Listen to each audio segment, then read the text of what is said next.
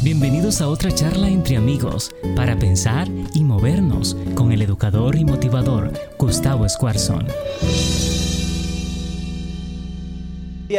No me acuerdo dónde lo vi, eh, pero él se acuerda de mí y me para.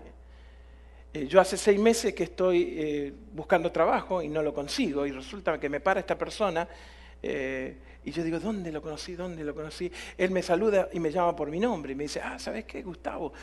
Yo te vi en la iglesia el, sábado por allá por enero, pasaron seis meses, y vos decís, uy, discúlpeme, la verdad que yo no lo recuerdo. Y te pones a hablar con esa persona, ¿no es cierto? Y justamente él tiene trabajo en el área que vos estás buscando y justamente tiene una posición libre para darte el trabajo en el momento en el cual vos fuiste a un lugar desconocido sin saber por qué. ¿Sabes cuál es nuestra reacción a ese tipo de cosas? ¡Wow! ¡Qué coincidencia!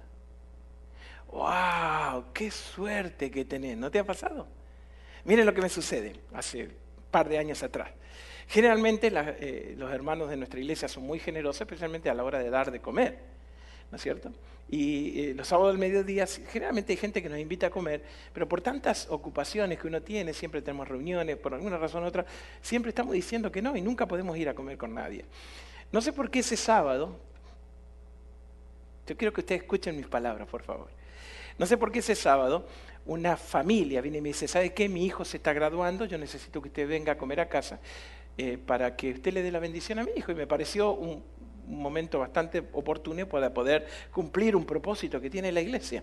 Así que fui a comer, okay, eh, una familia muy nueva en la iglesia, yo era nuevo, no conocíamos a nadie, nos sentamos en la mesa y acá al lado izquierdo se sentó un muchacho que se acababa de graduar, chulazo el chico, ¿no es cierto? Y nos ponemos a hablar y me dice, yo toco el piano.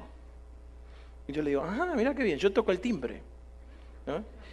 Eh, y me dice, y me encanta la adoración. Y fue justo en ese momento en que nuestra iglesia estaba buscando a alguien para que nosotros podamos eh, empezar con nuestra adoración. Ahí lo conocí a César. Y yo me fui a casa diciendo, wow, qué coincidencia, qué suerte que uno fue. En el año 2003 yo estaba sentado en un aeropuerto, ¿ok? Estábamos haciendo un viaje misionero a un país de Sudamérica. Y Miss Universo se sienta al lado mío. Y yo la miro y digo, wow. ¿No? Y, uh". y comete un error. Yo estaba, ¿no es cierto?, sacando, haciendo los programas que íbamos a hacer, Elizabeth, ahí en el Amazonas, justo para el Amazonas. Yo estaba haciendo los talleres, los timings, y viene y se sienta al lado mío y me dice, ¿te ayudo? Ayúdame toda la vida, mamita. claro, ¿cómo no me vas a ayudar? Si querés podés tomar, le di todo, hacete cargo de todo. Llevo casi 17 años con esa persona. Y yo la miro a Xara y digo, wow, qué coincidencia. La providencia de Dios es uno de los atributos en los que menos hablamos nosotros desde los púlpitos. La providencia de Dios significa de que Dios va a utilizar todas las circunstancias de la vida de una forma creativa y poderosa para que los sueños de Dios se cumplan en tu vida. La providencia de Dios significa de que nada pasa en la vida del ser humano sin que pase por la autorización de Dios de que nada le sucede a nuestros hijos de Dios sin que Dios lo autorice. La definición es, es el atributo de Dios que está constantemente viendo por nuestro bienestar y nuestro destino. La palabra providencia viene de dos palabras que significan pro, a favor de alguien, y evidencia, que es ver. La providencia de Dios, de Dios siempre está mirando un paso adelante para ver cómo acomoda las fichas de la vida, las piezas de este rompecabezas para que a vos te vaya bien.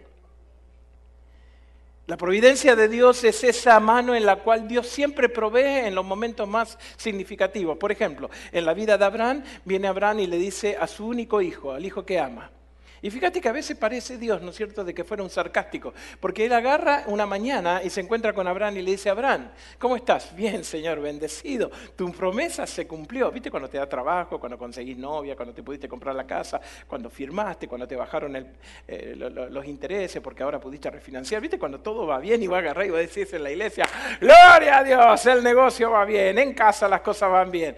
Y parece que en ese momento Dios se pone medio sarcástico, ¿viste? Como que, como que se pone medio a jugar y, le dice a Abraham, ah, está todo bien. Sí, Señor, las ovejas reproduciendo, las cabras tengo dos mil millones. La verdad que está todo, está todo espectacular, ¿no es cierto? La riqueza. Y para colmo, Isaac se está poniendo re chulo. Ya tengo dos o tres candidatas en la iglesia que me lo están mirando. Ya aplicamos para su AU, seguro que van a aceptar. Viene todo viento en popa, Señor, espectacular. Ah, sí. ¿Sabes qué? A ese hijo al que tú amas esa palabrita como que te, como que te rasca, ¿no? Como, porque lo que viene después es completamente enloquecido.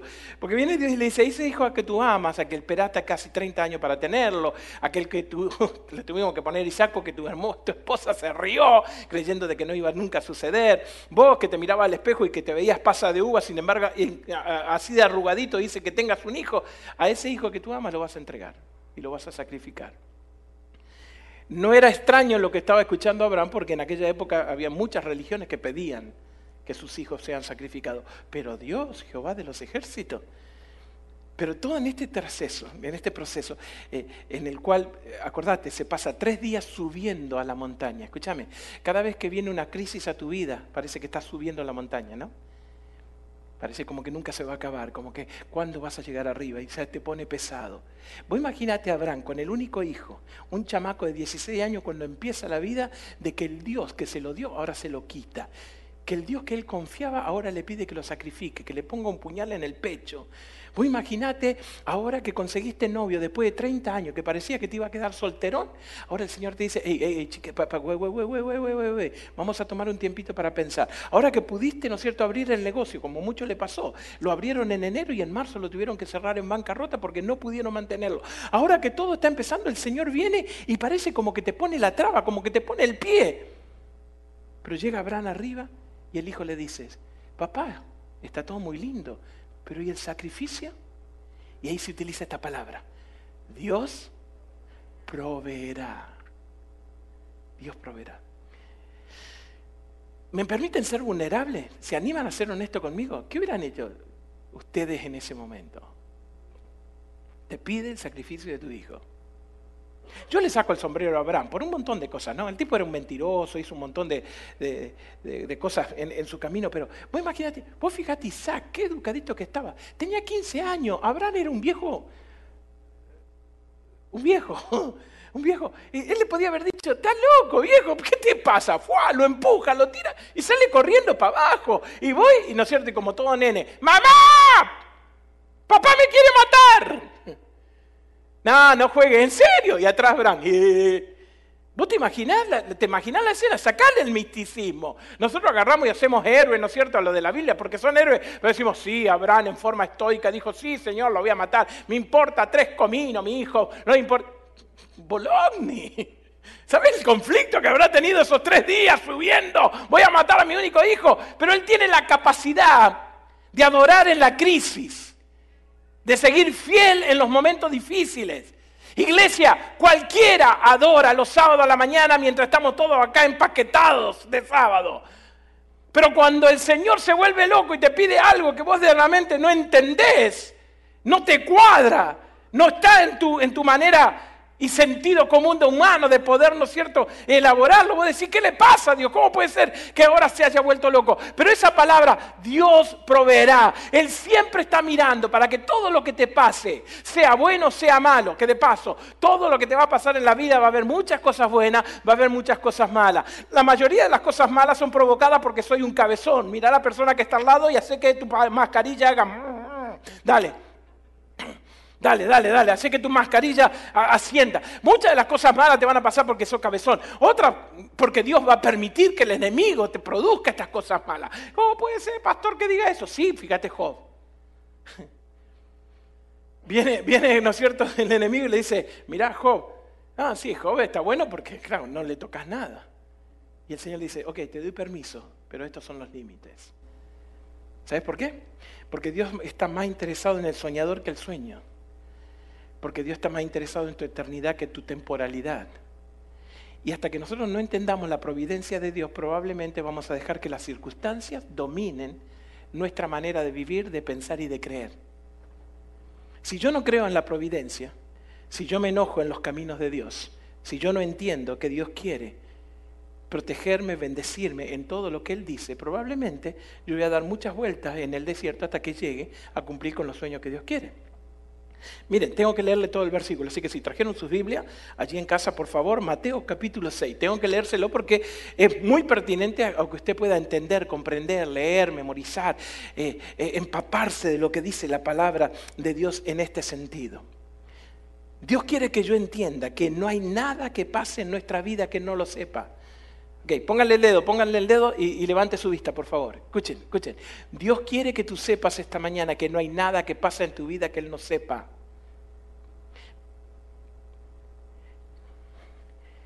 Ahí la familia de Dios dice amén. Ok. Y, y, y lo puse así, ¿eh? Amén. Así que, ¿eh? Escuchen, Dios quiere que vos sepas que no hay nada de lo que está pasando en tu vida de que Él no lo sepa. ¿Ok? Más aún, quiere que sepas de que Él está actuando en este momento en amor a tu favor. ¿Ok? ¿Ok? Entonces, quiero leerte Mateo capítulo 6, versículo 26 en adelante. Fíjense en las aves de los cielos, ¿ok?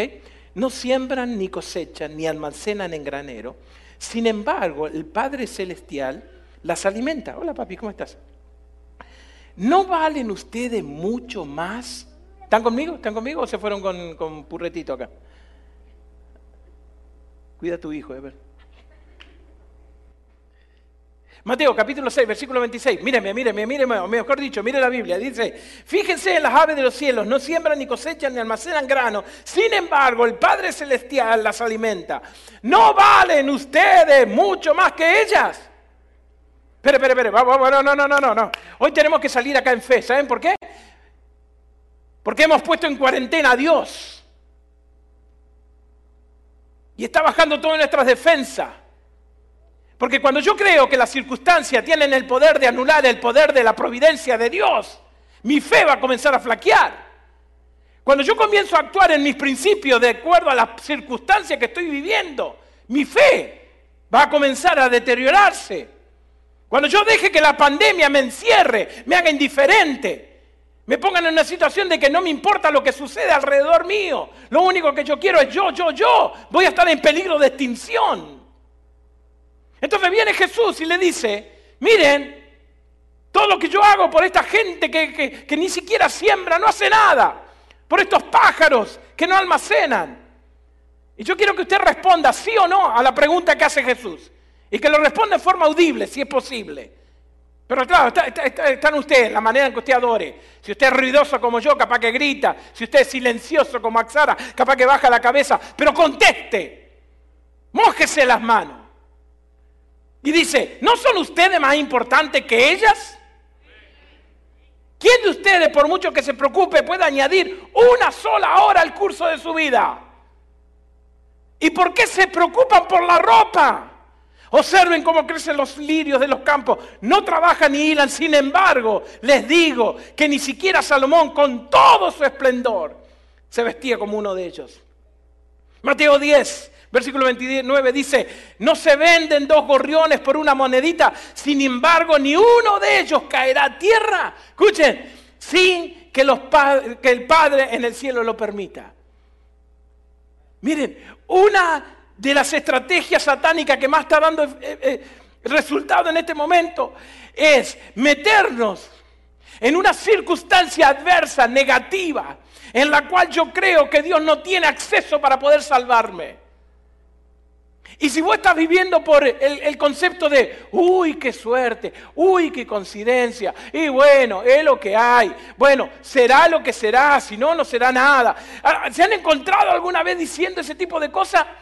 Resulta que ahora, cuando yo leo este tema y por primera vez me doy cuenta de que Dios está en control de mi vida, de que Dios me ama, de que Dios me bendijo hasta la quinta, sexta, séptima generación, de que no hay nada que pase en mi vida sin que Él, sin que Él lo sepa, sin que Él le dé permiso para que suceda. Porque Él está interesado en mí, no en un programa, no en una institución, no en una religión. Está interesado en mí y Él quiere que yo me desarrolle para que los sueños de Dios puedan cumplirse en mi vida. Y la providencia de Dios lo que hace, agarra todas las circunstancias buenas y malas, la más mala y la más buena, y las pone de acuerdo como Él quiere, para que su gloria sea manifestada y tus sueños puedan ser cumplidos. Y entonces esa tarde en el aeropuerto, sin que yo supiera, sin que ella supiera, sin que nadie supiera, sin que nadie se hubiera imaginado, Dios agarró, preparó un viaje que yo creí que estaba en mi calendario, pero en realidad estaba en el calendario de Dios. Y al lado se sentó una chica que ella creía que simplemente venía a ayudarme. Yo también creía que estaba loca acercarse a mí. ¿Cómo algo tan hermoso puede mirar algo tan feo?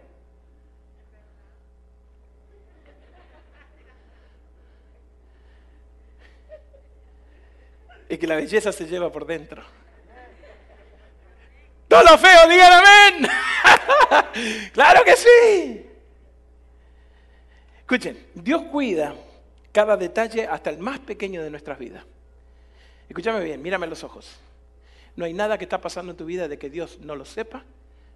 No hay nada que está pasando en tu vida que Dios no lo haya permitido. Y no hay nada que esté pasando en tu vida de que Dios no lo utilice. Segunda cosa que quiero que te lleves en esta mañana. Dios utiliza todas las circunstancias para nuestro bien, pero depende de si tú cooperas o no con Dios. Si tú no cooperas con Dios y sigues viviendo en que el laberinto de las circunstancias te van a llevar a que tengas éxito en tu vida, probablemente te pases el resto de tu vida dando vueltas en este mundo. No te estoy hablando que no tenga dinero, no te estoy hablando que no te compre casa, porque esos son los pequeños ganchitos este, eh, no, sé cuánto a ustedes les gusta pescar, Alfonsito capaz que nos puede tirar, pero viste, son esos, esa lombriz, esa carnadita que vos tirás al agua y que le brille y cuando el pescado dice, oh, free food. No, it's not free. You're going to pay for it with your life. Menos mal que acá en Estados Unidos inventaron el, ¿cómo es? Cachan.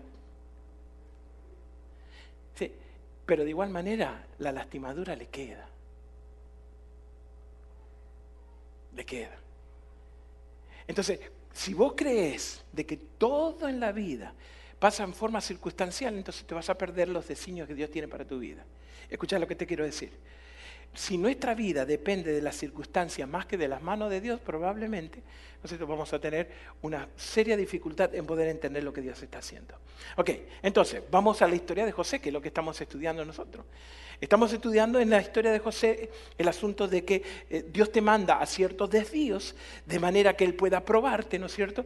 De manera que Él pueda prepararte, de manera que en ese proceso Él te haga listo y capacitado para que cuando Él cumpla los sueños en tu vida, tú realmente puedas hacerlo con éxito. Recuerden dos cosas, Dios no trabaja con losers, Dios no trabaja con perdedores, Dios no trabaja para el fracaso, Dios no hace nada para que las cosas le salgan a media, Él no te trajo hasta acá para dejarte en el medio de la vida, Él no te va a llevar al medio del lago para dejarte ahí y que te hunda, Dios va a hacer todo lo necesario para que llegues al otro lado.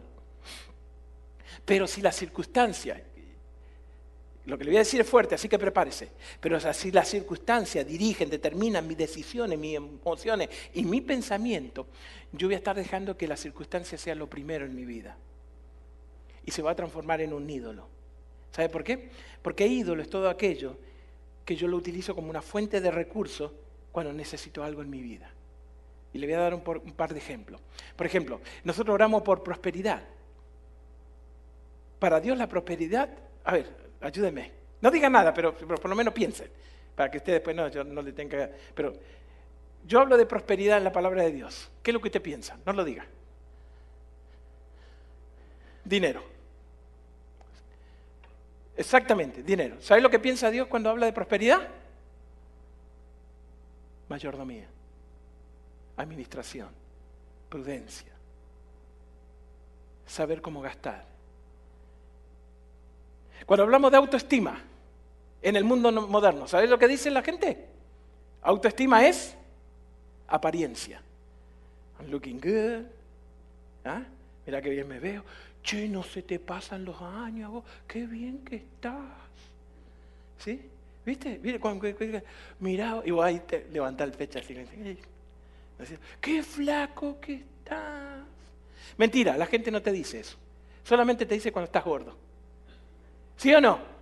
Eh, eh, eh, ¿Por qué? Porque para nosotros la autoestima es apariencia, para Dios es propósito. Cuando yo tengo propósito en la vida, mi autoestima va a estar bien. Cuando yo sepa para qué estoy en esta vida, mi autoestima va a estar bien. ¿Por qué? Porque no voy a estar trabajando para nadie. No le voy a estar mostrando a nadie quién soy. No voy a andar comprando Gucci Gucci con los chinos. Porque ¿qué te, qué te, Claro, Gucci Gucci. Ustedes no leen bien, ustedes se la comen y compran Gucci, pero no es Gucci Gucci. ¿Ok? ¿Por qué? Porque cuando la circunstancia domina y yo se transforma en un ídolo en mi vida, entonces yo comienzo a vivir con ciertos parámetros circunstanciales que para poder sobrevivir, para que esa fuente de, eh, de recursos entre en mi vida, yo comienzo a mirarlo. Fíjense, tengo una tercera y me voy a otro lado. Riquezas. ¿Qué significa riqueza para la sociedad? Pertenencias, tener. Exacto. ¿Sabes lo que significa riqueza para Dios? Generosidad. No. Justo ahora que fui a comprar el último papel higiénico. Porque no quería quedarme sin. Entonces las circunstancias van, ¿no es cierto?, de alguna manera determinando cómo yo voy a vivir y lo que yo voy a creer. Primera de Timoteo capítulo 6 versículo 15 dice, el Dios a su debido tiempo hará que se cumpla todas las cosas. O sea que la providencia de Dios, que ese es el tema, digan conmigo, providencia, la providencia de Dios es Dios acomodando todas las cosas para que todo lo que Él tiene planeado en mi vida se cumpla. Ahora, escuchen, nosotros hablamos de esto, algunos de ustedes si nos está siguiendo en las series que estamos haciendo, ¿se acuerdan que hablamos acerca de soberanía? ¿Saben lo que es soberanía? Soberanía tiene el control de todo lo que está en el mundo creado para que nada que ocurra no pase por él. O sea que Él hace lo que quiere, cuando quiere, como quiere, con quien quiere. La providencia es aquellas cosas que hacen que todos los eh, cabos sueltos que hay, Dios lo ponga en una manera, ¿no es cierto?, establecida para que Dios cumpla sus planes a pesar de lo que el enemigo quiera hacer en nuestras vidas. Entonces, lo llevo a la vida de José. La vida de José está llena de circunstancias, de idas y vueltas, parecía un carrusel. Por, por ahí estaba ahí arriba, por ahí estaba ahí abajo. Miren, de la túnica de ser el hijo mimado, se fue al pozo. Del pozo a esclavo, de esclavo a buen pero de buen trabajador a acusado, de acusado a la cárcel, de la cárcel a olvidado, de olvidado a totalmente ignorado por dos años y después llamado por el rey. Si vos no tenés claro de que Dios está manejando los hilos de esa historia, en el medio tirás la toalla, te das por vencido. Llegás con la esposa de Potifar y decís, más, sí, esto es lo que es la vida. Vamos a meterle para adelante. Llegás a la cárcel y te deprimís porque tus amigos te rechazaron, te enojas con tu familia, porque si no ves la mano de Dios, si solamente ves, la mano del hombre, la providencia de Dios no va a poder actuar en tu vida. Y vamos al texto. Génesis, capítulo 50. Vamos, búsquelo, búsquelo, búsquelo. Génesis, capítulo 50. Dice lo siguiente. Le pongo el contexto, Génesis 50, versículo 19. El contexto es el siguiente. José hace toda la travesía, ¿ok? Y se mueve de un lado para otro. Y cuando llega a ser, imagínense, Dios lo tenía preparado. ¿José tenía alguna idea de cómo Dios iba a trabajar? No. De paso, déjenme decirles esto. Usted nunca va a saber el plano completo de lo que Dios está haciendo en su vida. Y usted dirá, ¿por qué? Le puedo dar dos razones, pero te voy a dar solamente una. Una es, esto es por fe, no por vista.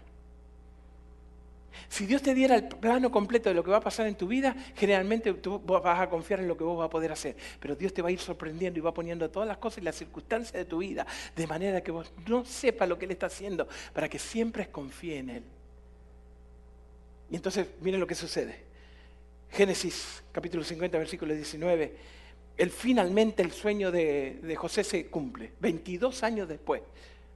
José lo buscan afuera y él le dice, no, no puedo, estoy ocupado. Dice don José, 10 hombres de Israel lo, lo, buscan afuera. Y cuando le dicen esa palabra, en su cabeza le pasa toda la historia, 22 años. Los hermanos estaban tirados en el piso, el sueño de Dios se estaba cumpliendo.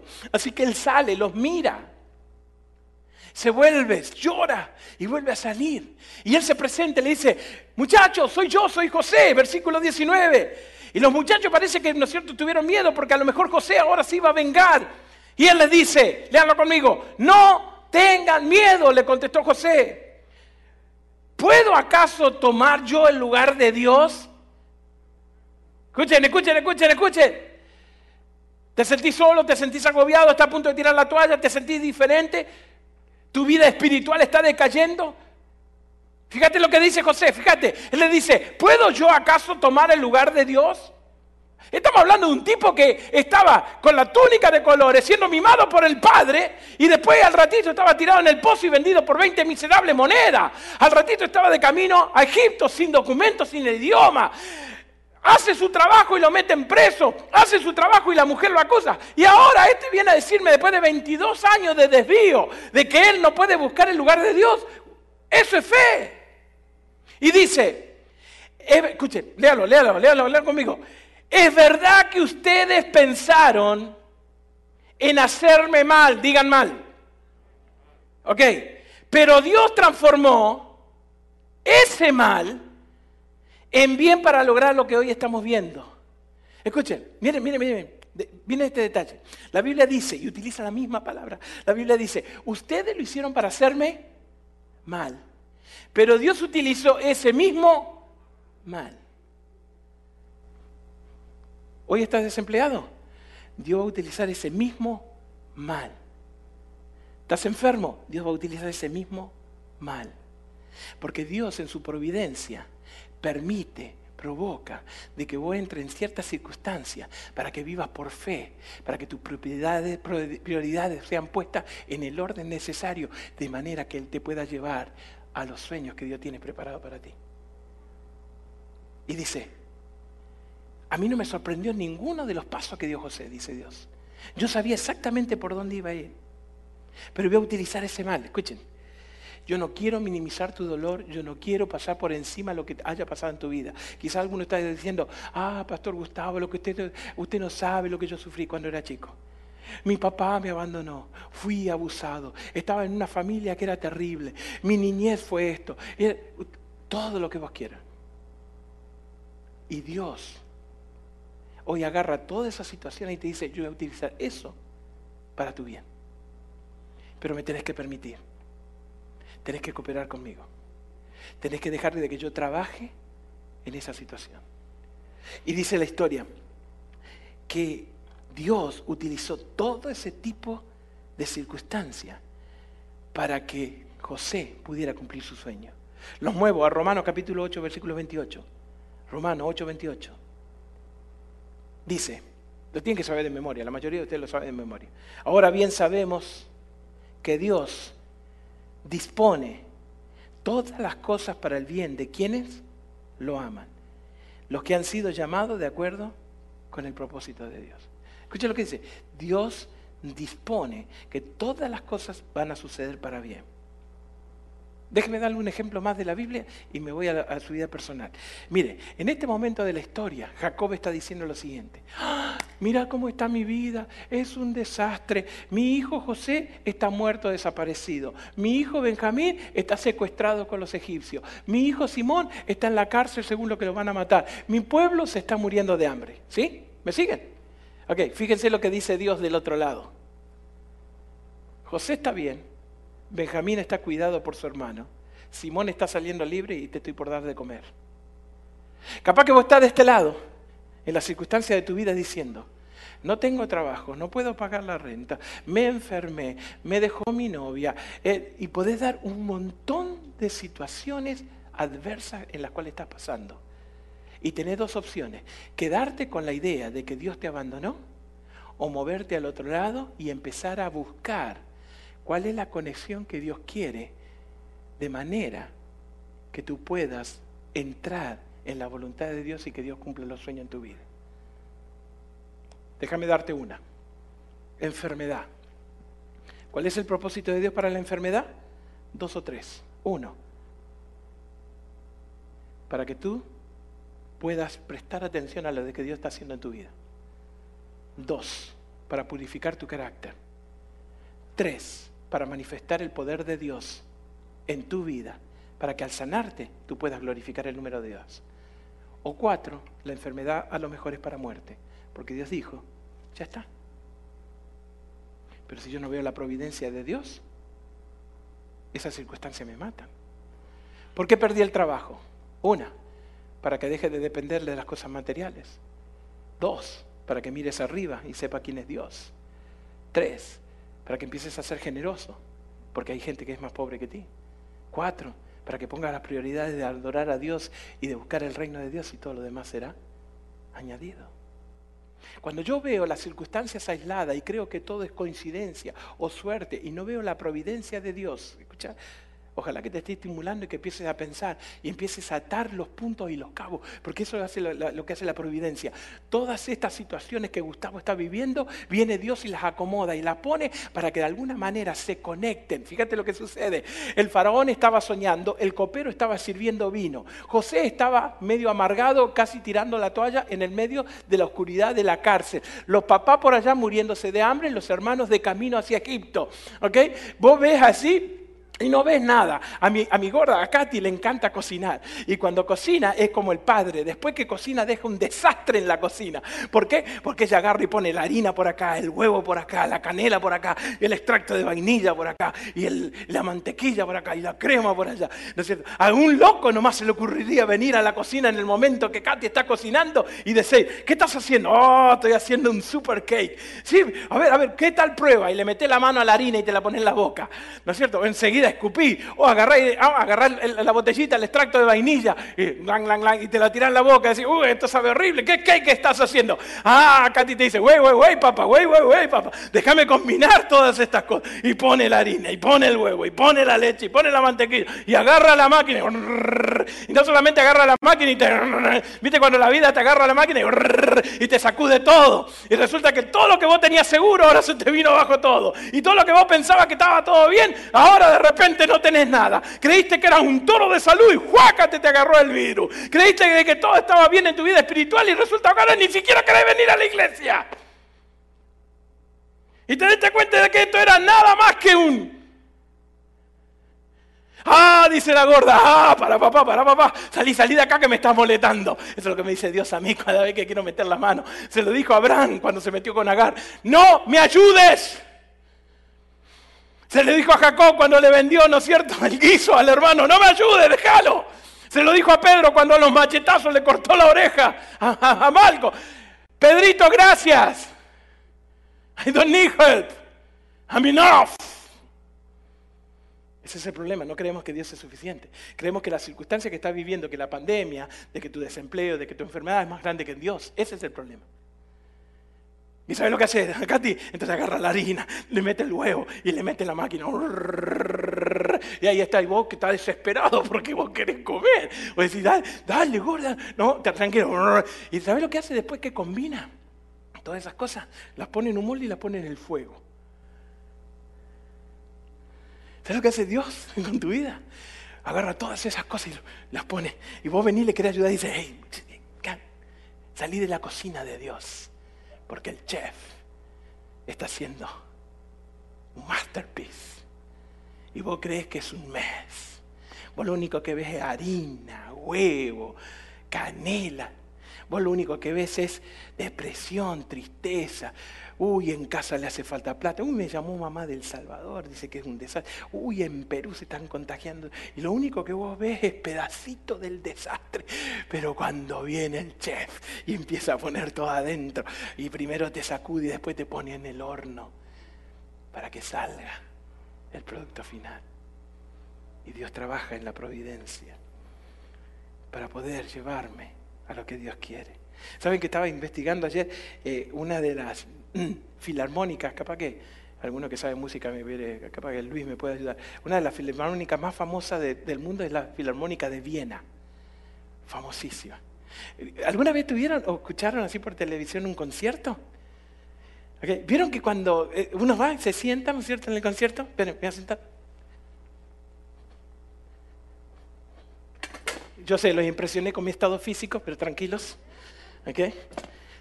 Vos te sentás en el concierto, ¿ok? Y estás esperando. Pasa la orquesta. ¿Y qué escuchás?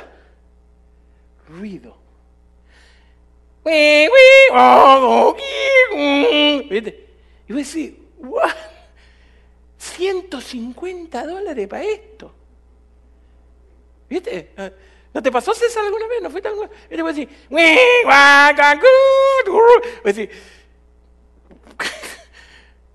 y a, mí que no me gusta la música clásica, imagínate, guay.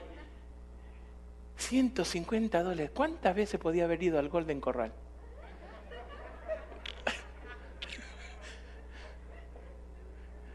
Viste, lo único que se ríen son los hombres. Porque... y te voy a decir, me. Y tu esposa te mira y vos.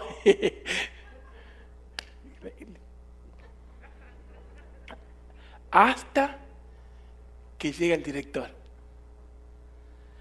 Y el tipo se pasa al frente y en forma mágica. Voy a decir, what in the world? ¿De dónde salió eso? Escuchame una cosa. Escuchame una cosa. Tu vida en este momento suena un desastre. Tu vida en este momento suena a instrumentos desafinados. Tu vida en este momento parece que no pegamos una nota en la vida. Hasta que vos le permitas. Para, para, para, para. Eh, si vos estás esperando que en forma mágica las circunstancias de la vida se acomoden en forma lineal para que los astros y la luna y todo lo que pueda influir en tu vida te haga otra vez volver a lo normal, no va a suceder porque la casualidad no existe. Lo único que existe es la providencia extraordinaria y poderosa de Dios que agarra las cosas y los problemas y mis abusos y mi tristeza y mi depresión y la pone junta y mi falta de trabajo y mi cáncer y mi hijo rebelde y la pone junta. Y entonces cuando vos crees que todo es un desastre. Cuando la música suena y vos decís, ¡Ah! no, no me quiero ni levantar. Cuando vos te encontrás con la vida y le decís a la vida, esto es vida, para eso pagué, para venir acá y escuchar esto. Pero aparece el director de la orquesta y dice, hey, stop.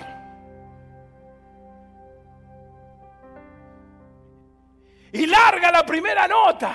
Ah, ¿sabés lo que estaba perdiéndose? You know what is missing? El director ponga orden y haga que el cielo se mezcle y bese al violín. Y que las trompetas vuelen y se conecten con el tamborín. Y entonces empieza a surgir la música del cielo. Pero tenés que cooperar con el Señor. Porque si el maestro, si el, el director golpea y te marca una nota, y vos crees que sabés más que el director y va a tocar tu nota, vas a seguir desafinando. Pero si el director viene y te mira y te dice, ahora entran ustedes con fuerza, con ganas, y vos entras a destiempo. O lo entras tocando con languidez y tristeza, vas a arruinar la partitura. Fíjate, fíjate lo que dice la palabra de Dios. En el momento divino, José fue puesto en la cisterna en el momento divino. José fue vendido como esclavo en el momento divino, porque nada de lo que le pasó a José pasó desapercibido. En el momento divino fue empleado por Portifar. En el momento divino fue acusado falsamente. En el momento en que Dios se le dio la gana, lo pusieron en la cárcel. Y cuando Dios quiso y se le dio la gana, el copero lo olvidó por dos años. Y cuando él creía que iba a salir, Dios mismo lo ignoró otros dos años más. Así que tuvo cuatro en la cárcel. Cuando el faraón estaba dormido y soñando, José estaba, ¿no es cierto?, en el tiempo divino esperando de que alguien lo salvara y nunca nadie llegó. Pero en el momento divino fue llamado por el faraón y en el momento divino un esclavo judío de otra tierra fue promovido a primer ministro porque a Dios se le dio la gana de orquestar tu vida de manera que vivas para gloria de Dios en el momento divino y con la colaboración de alguien que quiere tocar la música al compás del director. No tu propia música.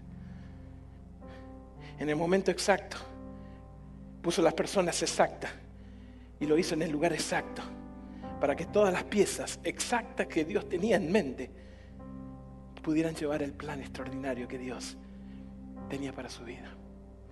Tres cosas van a pasar en tu vida cuando tú aceptes la providencia de Dios, cuando no te dejes llevar por las circunstancias, para que en este momento la pandemia no enfríe tu espiritualidad, para que en este momento la pandemia no te haga tirar la toalla, para que en este momento la pandemia no te coma las emociones, para que en este momento las circunstancias difíciles, a lo mejor la pandemia, al menos de los problemas que vos tenés, a lo mejor tenés un montón de otros problemas, pero tres cosas van a suceder en tu vida cuando tú aceptes la providencia de Dios. Dios moviendo la ficha de tu vida para que encaje en el, en el rompecabezas del cielo y tú puedas cumplir con el propósito de Dios. Y voy a terminar con el propósito de Dios. No te me duermas, no te me duermas. Número uno, nos libera de amargura. Porque aunque yo no lo vea, Dios está obrando. No vas a venir más con cara de cristiano, mascarilla.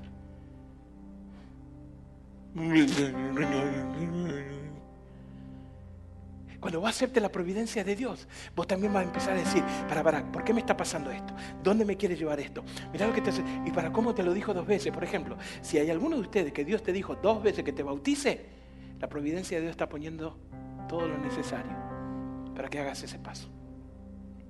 Si la providencia de Dios te está llevando a que te está llamando la atención con un desempleo, con una enfermedad, con una circunstancia adversa, ten cuidado. Cuando yo acepte la providencia de Dios, voy a vivir liberado de amargura, porque yo voy a ver a Dios obrando todo el tiempo. Número dos, cuando yo acepte la providencia de Dios, una nueva perspectiva de mi vida y de la circunstancia. Porque cuando no tengo respuesta a lo que Dios está haciendo, yo sigo estando seguro de que Dios está conmigo. Porque todas las cosas que le ocurren a aquellos que aman a Dios lo hace de acuerdo a su propósito. Pero escúchenme bien, tienen que leer bien la Biblia. No es de acuerdo a la orquesta que yo quiero tocar ni a la música que yo quiero tocar, es de acuerdo a su propósito. Y el propósito de Dios es dos, que glorifiques el nombre de Dios y que ayudes a las personas. Tres, cuando yo acepte la providencia de Dios, me va a fortalecer a seguir adelante y no tirar la toalla. Porque si bien Dios no contesta todo lo que yo le pregunto, si bien es un, camino no fácil, Dios va a seguir en control. Cuando yo acepte de que Dios está detrás de cada movimiento. Y escucha, termino con esto. Dice así. José le dice a los hermanos, tranquilo, no se preocupen. Ustedes lo hicieron para el mal. Pero Dios agarró ese mal. Para, ¿Te recuerdo cuál fue el mal? Le rompieron la túnica, lo tiraron al pozo, lo vendieron. De la vendida acusado, de acusado a la cárcel. Desastre. ¿Sabe por qué? ¿Por qué, Jesús, por qué José llegó al otro lado? ¿Sabe por qué José? Porque él cooperó con Dios. Y él le dijo, yo no sé lo que me pasa, no voy a permitir que el enemigo me distraiga yo no sé por qué tengo esta enfermedad, pero eso no me va a amargar, yo sé que Dios está en control. Yo no sé por qué perdí el trabajo, pero joven fui envejecido, nunca he visto de que mi familia no va a mendigar pan. De algún lado, hasta los cuervos va a mandar.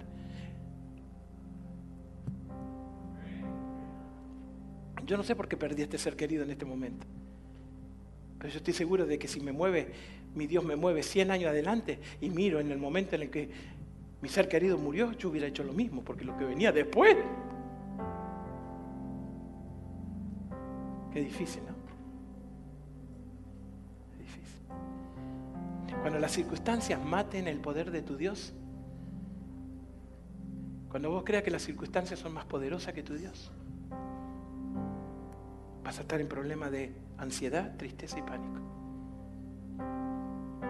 Y José lo entendió. Y él dijo, yo no sé por qué me está pasando, pero él se mantuvo fiel, responsable e íntegro. Y escucha, dice así, muchachos tranquilos, ustedes me hicieron este mal, pero Dios utilizó este mal para dos cosas. Para ponerme en la situación en la cual estoy, pero escuchen, escuchen, para salvar a mucha gente. Ustedes me van, a, me van a perdonar porque soy muy repetitivo. Y me vas a perdonar si soy directo en lo que te voy a decir.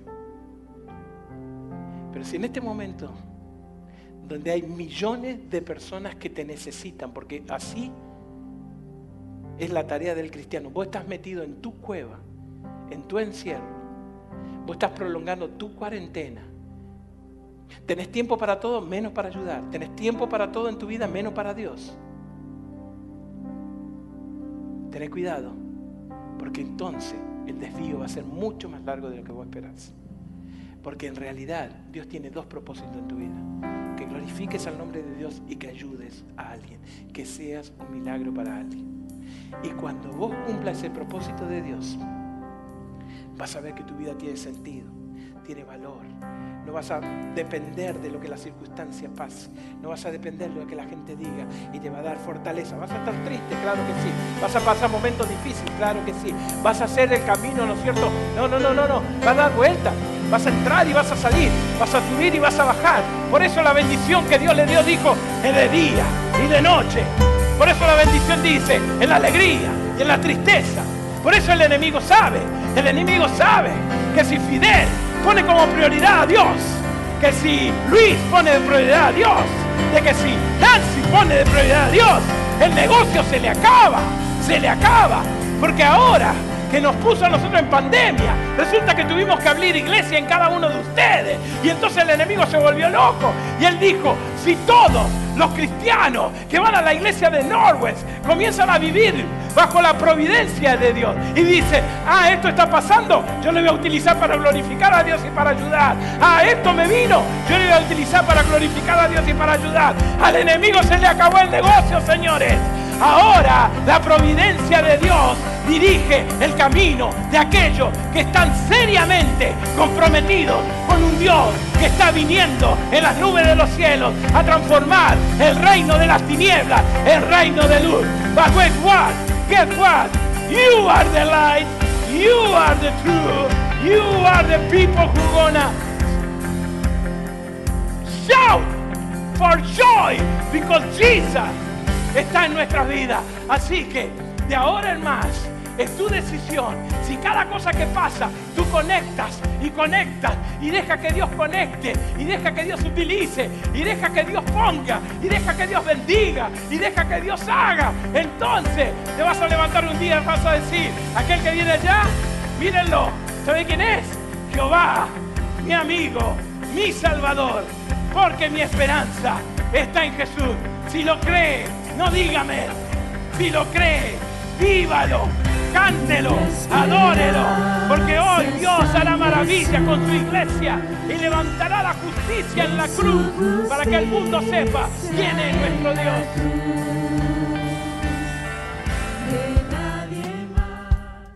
Gracias por conectarte. Esperamos haberte hecho pensar y moverte en dirección de tus sueños y propósitos. Por favor, comparte y no olvides suscribirte. Tú eres muy importante para nosotros.